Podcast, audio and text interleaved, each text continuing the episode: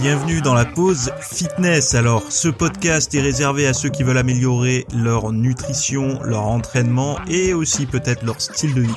Donc, pour tous ceux qui me suivent depuis quelques temps déjà, vous pouvez me laisser une petite évaluation sur la plateforme de podcast de votre choix. C'est ce qui m'aide le plus. Allez, on démarre l'épisode.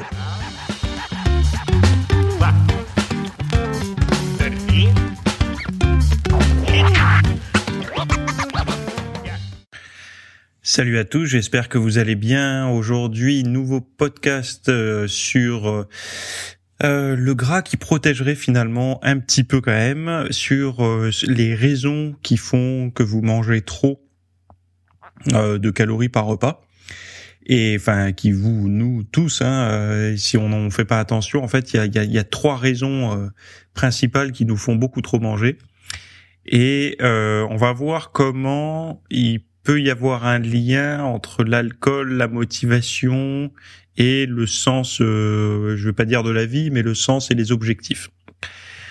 Bon, j'espère que vous avez passé un bon week-end.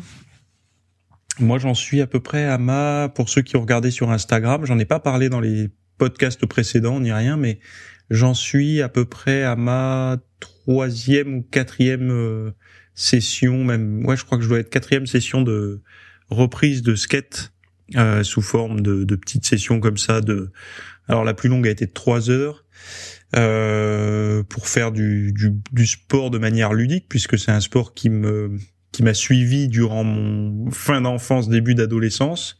Donc ça fait 20 ans que j'étais pas remonté dessus, je suis remonté dessus. C'est vrai que ça. D'ailleurs, j'ai utilisé la Fitbit euh, pendant que je j'étais dessus et ça brûle environ entre 450 et 500 calories euh, de l'heure quand on en fait de manière euh, normale, hein, pas de manière euh, acharnée. Euh, après, allez-y tranquille si vous reprenez, parce que même si vous faites de la muscu, alors l'avantage c'est qu'en faisant du sport durant ces 20 ans, ça m'a permis de remonter dessus et d'être d'être encore, on va dire, vaillant, mais par contre, le, le, ça donne des courbatures et des contractures à des endroits un peu improbables, du style psoas, parce que ce sont des efforts assez violents en fait. Hein euh, qui parce que c'est pas juste rouler, hein, c'est faire des sauts, des machins comme ça. Euh, et donc le corps n'y est pas forcément préparé. Donc euh, donc voilà. Donc cardio ludique, je vous en ai parlé dans un newsletter VIP. C'est vrai que une des meilleures choses à faire pour euh, bouger au quotidien, c'est pas de vous forcer à bouger, c'est de trouver quelque chose qui vous plaise. Et il n'y a pas trop de règles en fait. Hein. C'est pour ça le, moi, j'ai repris le skate, mais certains euh, qui seront à la montagne, ça sera le ski ou le snow. Euh, d'autres, sera le surf s'ils sont au bord de la mer. D'autres, ça sera le roller. D'autres, ça sera, euh, je sais pas, le VTT de descente, peu importe. Mais souvent, observez le sport que vous faisiez quand vous étiez plus jeune et vous avez peut-être une piste d'une manière ludique et agréable de, de faire du cardio. Alors je sais que pour beaucoup le cardio est super ludique et super agréable quand on est complètement dopé aux endorphines de la course à pied par exemple, et pour ceux chez qui ça n'est pas le cas, et j'en fais partie. Hein. Moi, j'aime bien courir, j'aime bien les sensations après, mais j'ai pas une super motivation à aller courir, mis à part me retrouver dans la nature. Hein. Mais j'ai pas, voilà, euh, pour la muscu plus, mais pas pour la, euh, pas pour la course à pied, quoi, par exemple. Hein. Donc euh, tout ce qui, par exemple, il y en a qui ont peut-être une passion pour l'escalade ou j'en sais rien, mais peu importe. Du moment que ça fait des heures de de, de bouge de bouge cul dans la semaine, c'est très bien. Voilà. Bon, on démarre. Alors, euh, d'ailleurs, allez voir sur mon Instagram, hein, Fitness Hein, je, crois que j'ai mis la, la, la, story en, comment on appelle ça, à la une en favori euh, pour voir euh, me voir faire euh, trois quatre figures. Enfin, je crois que j'en fais qu'une d'ailleurs sur la sur Instagram, mais j'en ai plusieurs en vidéo. Bref, être un peu gras protège le cerveau. Alors, être un peu enrobé, protège le cerveau. C'est un article de Cerveau et Psycho de Guillaume Jacquemont. Euh, donc en fait, ils ont regardé, vous savez, sur la répartition des graisses, etc. Euh, chez les hommes et chez les femmes, s'il y avait, euh, voilà, des, des problématiques et tout. Donc l'introduction, c'est une nourriture trop riche en graisses saturées est connue pour déclencher une inflammation néfaste dans le corps et le cerveau, notamment, euh, ça c'est moi qui la rajoute, mais la résistance à l'insuline avec à la clé toutes sortes de problèmes de santé, l'inflammation étant notamment soupçonnée d'accroître le risque de maladie d'Alzheimer, de dépression et d'accidents cardiovasculaires. Une équipe américaine vient alors d'identifier un élément protecteur plutôt paradoxal, le gras. Plus précisément, la forme de graisse préférentiellement produite par les femmes, dite sous-cutanée. Parce qu'elle se dépose sous la peau, là où est davantage stocké autour des organes de la cavité abdominale chez leurs homologues masculins. Donc en gros, les femmes de la graisse sous-cutanée, donc entre la, peau et le muscle entre guillemets, hein, alors que les hommes plutôt de la graisse viscérale autour des organes, celle qui est vraiment euh, catastrophique pour la, la santé moyen long terme. Donc je reprends les citations. Pour tester si cette répartition différente a une influence sur la santé, les chercheurs l'ont examiné chez des souris. Ils ont ainsi pratiqué une sorte de liposuction chez des femelles nourries avec un régime riche en graisse saturée avant d'observer les conséquences sur les molécules inflammatoires et les cellules immunitaires circulant dans le cerveau. Résultat. Alors que l'inflammation cérébrale était bien moins importante chez elles que chez les mâles avant l'opération, elle s'en est rapprochée ensuite. Autrement dit, la suppression de leur graisse sous-cutanée les a privés d'un précieux bouclier contre l'inflammation cérébrale. Un déséquilibre durable s'en est en outre euh, s'en est outre suivi, les femelles se mettant à produire plus de graisse abdominale. Donc en gros, c'est comme s'il y avait un rempart, le tissu adipeux euh, sous-cutaneux était un rempart.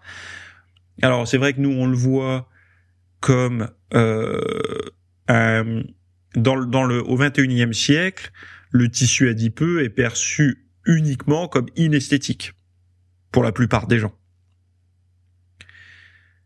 faut pas oublier que le tissu adipeux, c'est une réserve, c'est en fait c'est un c'est une réserve de calories pour des périodes où vous n'avez pas à manger. Donc on prend pas du tissu le, corps ne prend pas du tissu adipeux pour vous rendre euh, inesthétique. Et encore tout ça c'est subjectif. Hein. Le tissu adipeux est là pour vous faire survivre. Et eh ben là, on commence à voir que le tissu adipeux est aussi là pour peut-être créer un rempart contre, pour éviter que les molécules arrivent jusqu'au cerveau et créent une inflammation. Ce qui est intéressant, c'est que de voir que quand l'inflammation après s'installe, quand les parce que la liposuction, en fait, c'est, vous savez il y a beaucoup de personnes qui se tournent vers la liposuction un peu trop rapidement parce que c'est la solution facile. Ils ont pas peur du bistouri, on s'allonge, on enlève le gras, on se relève, il y a plus de gras. Sauf que si l'alimentation reste la même, en fait, la personne c'est pire après qu'avant, dans le sens où euh, ce qui est pire, c'est que l'inflammation, là, et comme ils disent, un déséquilibre durable s'en est suivi, les femelles se mettant à produire plus de graisse abdominale. Donc, en fait, avoir un gros bide de, bonhomme, quoi. Donc, euh, et, et c'est peut-être aussi ce qui explique que les sumo au Japon n'ont pas des problèmes de santé similaires aux obèses euh, américains, par exemple. Pourquoi? Parce que ces sumo, c'est beaucoup de tissus adipeux sous-cutanés et relativement peu de graisse viscérale. Alors c'est un paradoxe euh, euh, qui a été longtemps inexpliqué. Je ne sais pas s'il est confirmé à 100% aujourd'hui, mais les sumo, alors vous allez me dire oui, mais ils meurent jeunes. Il y a peut-être, euh, c'est peut-être après justement le sport, après l'effort, quand ils se relâchent ou j'en sais rien.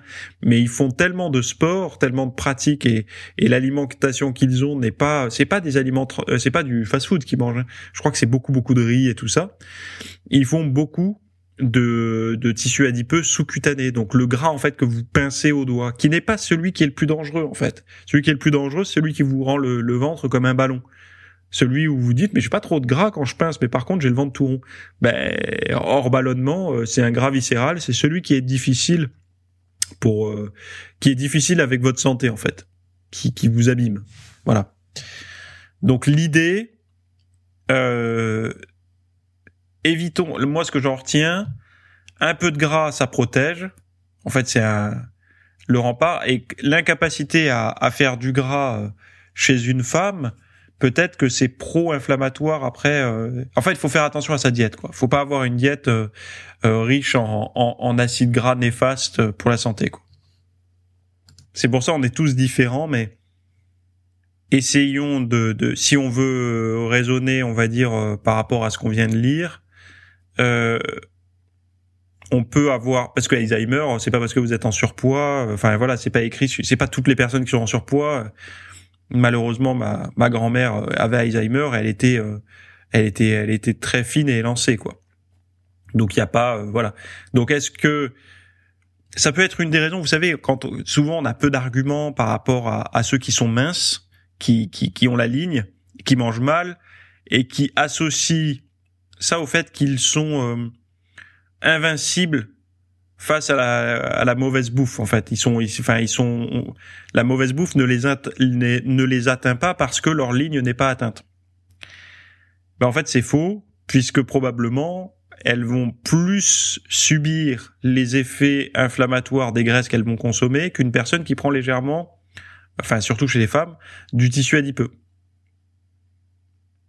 Donc est-ce que chez les personnes que vous connaissez qui sont ultra minces, est-ce qu'elles se plaignent, se plaignent d'inflammation? Alors l'inflammation, ça peut être des douleurs, des tendinites, euh, des problèmes de peau, des problèmes de cheveux, euh, ça peut être des problèmes, euh, je sais pas moi, au niveau euh, digestif, mais également au niveau des humeurs, la dépression, puisqu'on on saurait qu'aujourd'hui il y a un lien aussi inflammatoire derrière. Donc, observer ces personnes-là, est-ce qu'elles reflètent une, une bonne santé au-delà de leur tour de taille, quoi? C'est tout. On passe à la suite.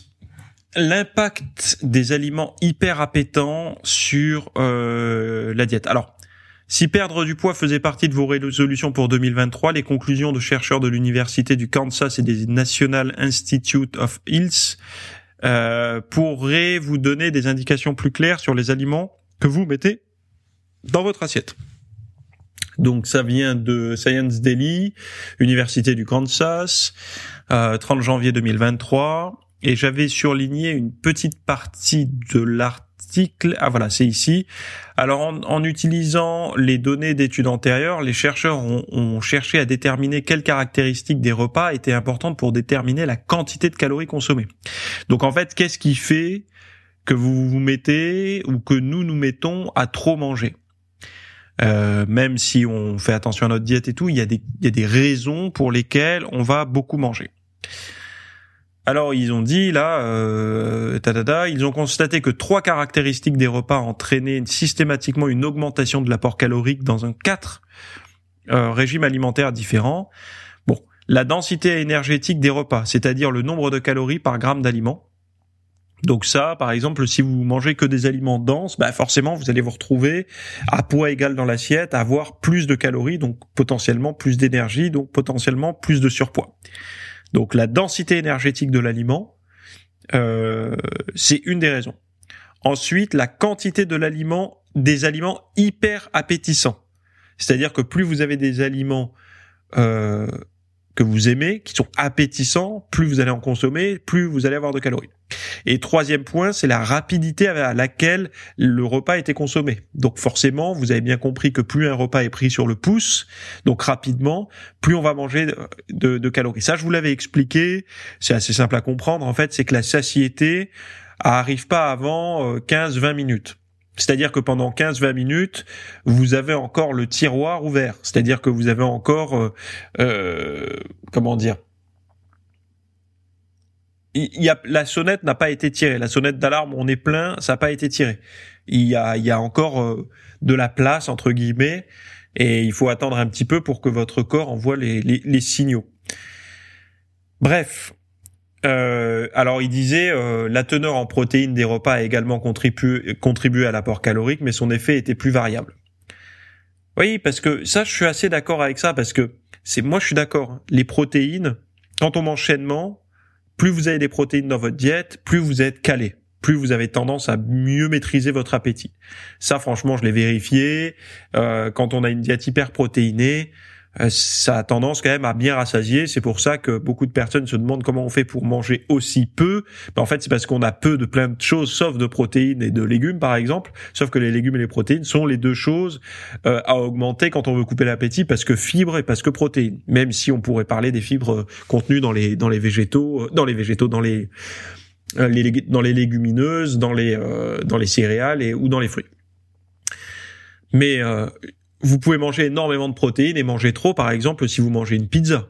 une pizza est relativement riche en protéines, beaucoup de fromage, euh, de la viande, euh, enfin voilà, euh, parfois de l'œuf et tout ça, ou alors manger un fast-food, plusieurs steaks, du poisson, des nuggets, des choses comme ça. Donc vous pouvez avoir beaucoup de protéines tout en les mangeant trop. Donc c'est pour ça que on peut pas vérifier toujours un, apport élevé en protéines, parce qu'en fait l'apport élevé en protéines fonctionne dans une diète euh, saine. C'est-à-dire que si euh, vous remplacez vos, vos, protéines saines par des glucides entre guillemets sains, euh, il y aura, enfin, vous mangerez certainement plus quand il y a des glucides que quand il y a des protéines. Mais vous pouvez manger beaucoup de protéines. Tout, en fait, on, par la manipulation des goûts, des textures et tout des industriels, ils arrivent à vous faire manger trop, même avec des protéines, quoi. En gros. Donc en fait, il y a, y a un truc très important, c'est les aliments hyper palatables. Alors qu'est-ce que c'est? Ce sont des, des stimulateurs de plaisir en fait. C'est les, les aliments que quand vous les avez dans la bouche, ça, au-delà du goût, euh, qui pourrait être salé ou sucré, il y a une sensation entre au niveau du palais qui est très agréable. Pensez aux chips. Par exemple, les Monster Munch ou les chips de crevettes ou les chips tout court. Au-delà du côté gras, salé, qui sont déjà des, des puissants euh, stimulateurs de plaisir, vous avez aussi la sensation sur le palais qui peut être agréable. Pensez au chocolat. C'est ça en fait l'hyper palatable palatabilité. Je sais pas si on peut même dire les choses comme ça. Combinaison spécifique de graisse, de sodium et de sucre. Euh, pensez aux chips qui les rendent artificiellement gratifiants à manger et plus difficiles à arrêter de consommer. En fait, ça, c'est euh, si vous ne si vous ne consommez, si vous ne voulez avoir que des aliments comme ça dans votre assiette, vous allez vous retrouver à trop manger en fait. C'est pour cette raison que vous pouvez manger des choses pour pour éviter d'avoir de manger trop de calories, essayer de d'éviter d'avoir ça. On s'est tous retrouvés face à un paquet de chips. Allez, j'en prends une ou pas? Allez, j'en prends juste une. C'est bon, c'est l'apéro, c'est le week-end, j'en prends juste une. On en prend une et et on se retrouve à il y a pas de frein en fait. On se rend compte que le il y a plus de frein, on est debout sur les freins, mais ça marche pas en fait. Le paquet, il faut qu'il soit torché. Voilà. On a tous plus ou moins ça. Moi, je l'ai avec par exemple les chocobons les chocobons, je suis incapable de m'arrêter. Ce qui va m'arrêter, c'est que mon pu, mon pu, mon palais, pardon, va me brûler. Je vais avoir une sensation de picotement. il y a d'autres choses, les curly aussi. Les curly, cette sensation où ça, ça absorbe un petit peu la salive comme ça, c'est terrible ces sensations-là. Mais en fait, c'est c'est pas vous qui avez une faiblesse. C'est qu'en fait, tout a été fait pour que vous l'ayez cette faiblesse. C'est-à-dire que ça a été travaillé pour que cette sensation soit décuplée. Donc en fait, vous répondez juste parfaitement bien aux ordres du de l'aliment, quoi. Euh, enfin, de l'aliment. Est-ce qu'on peut appeler ça un aliment? Encore un curly ou un chocobon? Je sais pas. Un truc, un truc qui nous qui nous tue pas trop vite en fait quand on le met dans la bouche. Euh, donc on a tous nos faiblesses euh, et même j'ai envie de vous dire sur des aliments sains, faut faire attention parce que quand on essaye de, de contrôler sa quantité de calories, euh, par exemple, d'avoir des noix dans la bouche, ça peut être agréable aussi la sensation des noix. Vous savez, des, des cerneaux de noix. Mais bon, en manger trop, euh, c'est trop de calories aussi. Donc, je rappelle les les les, les choses à, à bien comprendre. Si vous voulez contrôler, si vous ne voulez pas manger trop de calories lors des repas, évitez les aliments trop appétissants. Donc mangez des aliments que vous aimez, mais pas des aliments que vous adorez en permanence, parce que vous allez avoir tendance à vous resservir, donc à trop manger. évitez de manger trop vite. C'est rare, et je ne sais même pas si c'est légal en France, d'avoir des pauses inférieures à 30 minutes au travail. Je crois que c'est le minimum. Donc essayez d'observer au moins 15-20 minutes de, de, de, de repas. Parce que moins, plus vous allez manger vite, plus vous allez ingurgiter de calories. Et c'est ça qui fait à terme grossir. Et euh, éviter la densité énergétique trop riche, c'est-à-dire que si vous avez, en fait, pour savoir la densité énergétique, vous vous dites, il y a des glucides, euh, par exemple dans des dans du riz blanc et euh, dans des légumes, mais quelle est la, la densité énergétique n'est pas du tout la même. C'est-à-dire qu'il y en a un qui vous apporte que dalle en énergie, en, termes de calories, hein, et l'autre qui vous en apporte beaucoup.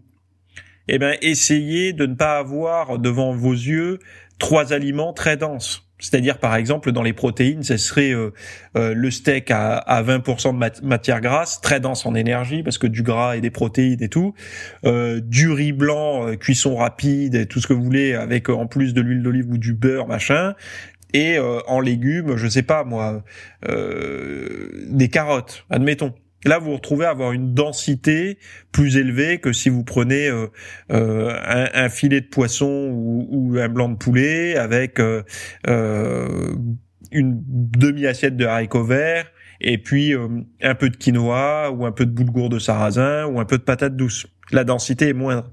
Voilà. Donc vous pouvez jouer sur ça, quoi. Bref, avoir un but dans la vie peut empêcher la consommation excessive d'alcool.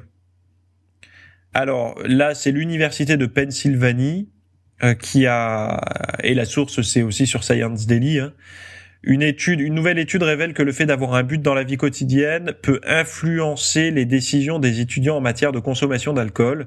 Donc la consommation excessive d'alcool est courante chez les étudiants, ce qui expose les jeunes adultes à un large éventail de problèmes de santé, allant des maladies cardiovasculaires au cancer. Jour après jour, les étudiants sont bombardés d'incitations à boire, qu'il s'agisse de voir un groupe d'amis trinquer lors d'une fête ou de faire la fête après un examen. C'est vrai qu'on l'oublie, mais euh, les deux causes de maladies euh, en France, par exemple, hein, enfin de cancer, les causes de cancer, je crois que c'est number one euh, tabac puis alcool. Hein. On néglige un peu l'alcool, comme comme toujours les, les deuxièmes places sur le podium, on les oublie un peu, un peu, on, on retient que les vainqueurs, mais l'alcool en fait partie. Et durant ces, ces on va dire ces ces 20 dernières années, le tabac, on a pris plein la poire avec les interdictions de fumer à droite et à gauche. Euh, donc le gouvernement s'est beaucoup attaqué et les pays se sont beaucoup attaqués au tabac.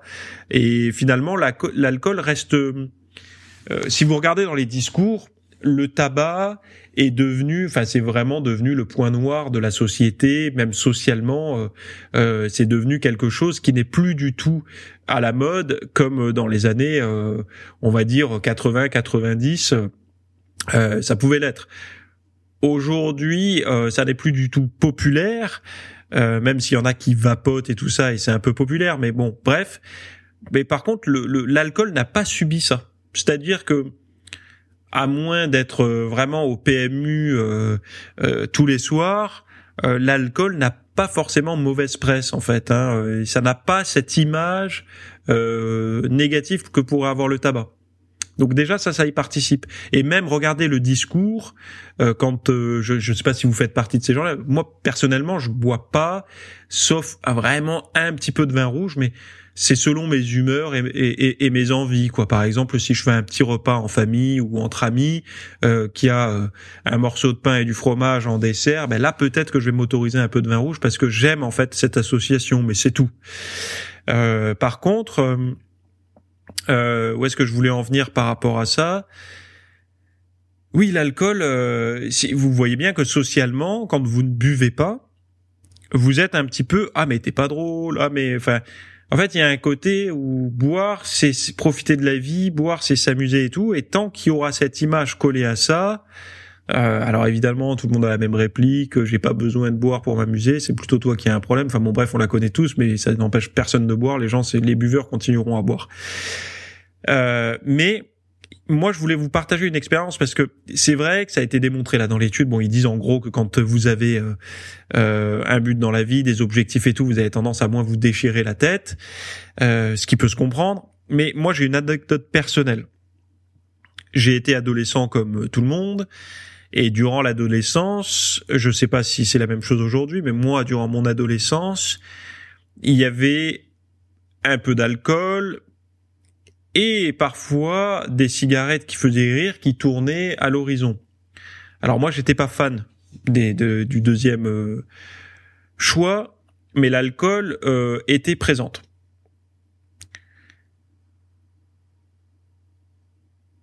Euh, j'ai compris un truc assez important le jour où j'ai commencé la musculation.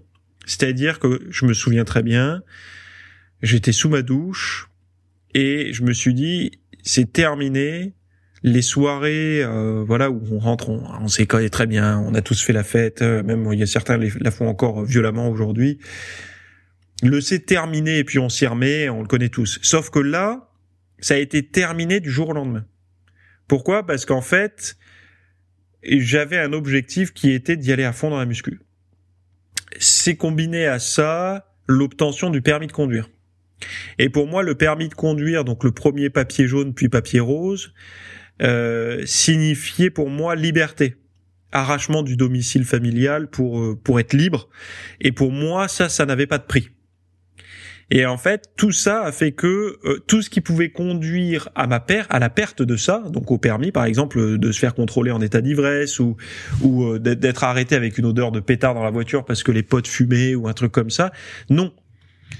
Et donc ça a été euh, ça a été significatif pour moi, ça a été radical pour moi et qui plus est, la muscu n'était pas compatible. En fait, c'était deux itinéraires différents. C'est-à-dire qu'il y a un itinéraire qui conduisait à la forme physique et l'autre qui conduisait à à, continuer à s'amuser, à profiter des soirées, tout ça. Malheureusement, j'ai des amis qui sont restés dans, dans, dans, le premier cas de figure, euh, alcool euh, et, et, et, compagnie, et euh, qui ont qui ont mis du temps à s'en sortir, voire certains qui sont peut-être toujours, je sais pas, je les ai perdus de vue malheureusement, mais voilà. Et c'est vrai que je confirme ce que disent les chercheurs de l'université de Pennsylvanie, que d'avoir un objectif qui, moi, pour moi, l'objectif, c'était de déjà de, de, la liberté, c'est-à-dire de pouvoir euh, euh, conserver mon permis, trouver un nouveau travail, enfin un travail, enfin voilà, de, de, vivre en fait, de trouver un logement, de pouvoir partir loin, etc. Enfin loin, d'avoir une certaine mobilité, on va dire, avec euh, le véhicule, plus me développer avec le sport, la musculation ça a été un objectif qui pourrait être pour beaucoup un objectif minime. Hein. C'est pas l'objectif de devenir président de la République ou, ou Elon Musk ou je sais pas trop quoi. Moi, c'était donc modestement, c'était un objectif suffisant pour me couper l'envie de, de de consommer, j'ai envie de dire des, des drogues, des formes de drogue, parce que ça reste des drogues, des addictions. Quoi. En tout cas sur sur ça. Quoi. Donc je ne sais pas si vous, vous vous reconnaissez là-dedans, si vous avez une petite expérience avec ça aussi, mais certainement que beaucoup d'addictions, euh, alors des, des, surtout les addictions psychotropes en fait, hein, alcool et drogue, hein, qui, qui modifient euh, la façon de penser, parce qu'il y en a d'autres des drogues, hein, mais qui sont moins significatives parce que si on pense par exemple à la nourriture, euh, aux jeux vidéo ou même au tabac, c'est pas des drogues qui modifient euh, l'état de conscience. Par exemple, l'alcool, euh, vous êtes bourré, la drogue, vous êtes défoncé. Alors même si la bouffe, les jeux vidéo ou le tabac modifient aussi euh, les, les, les, au niveau neuronal les sécrétions, c'est quand même minime. Vous avez le droit de prendre le volant après quoi. Mais euh, mais pour les personnes qui ont du mal à se sortir des drogues comme ça, l'absence de but dans la vie quotidienne. Hein, c'est pas dans la vie euh, tout court. Hein, je veux un enfant ou je veux une maison ou je veux euh, euh, être plus tard à 40 ans, avoir si quand on a 20 ans. Je pense que c'est pas suffisant en fait. C'est l'objectif dans la vie quotidienne. Et de quoi aujourd'hui on a moi par exemple l'objectif dans la vie quotidienne c'était d'aller faire mon sport et de continuer à profiter d'un véhicule et de pas qu'on m'empêche de conduire parce que j'étais bourré au volant. Donc c'était quotidien. Voilà.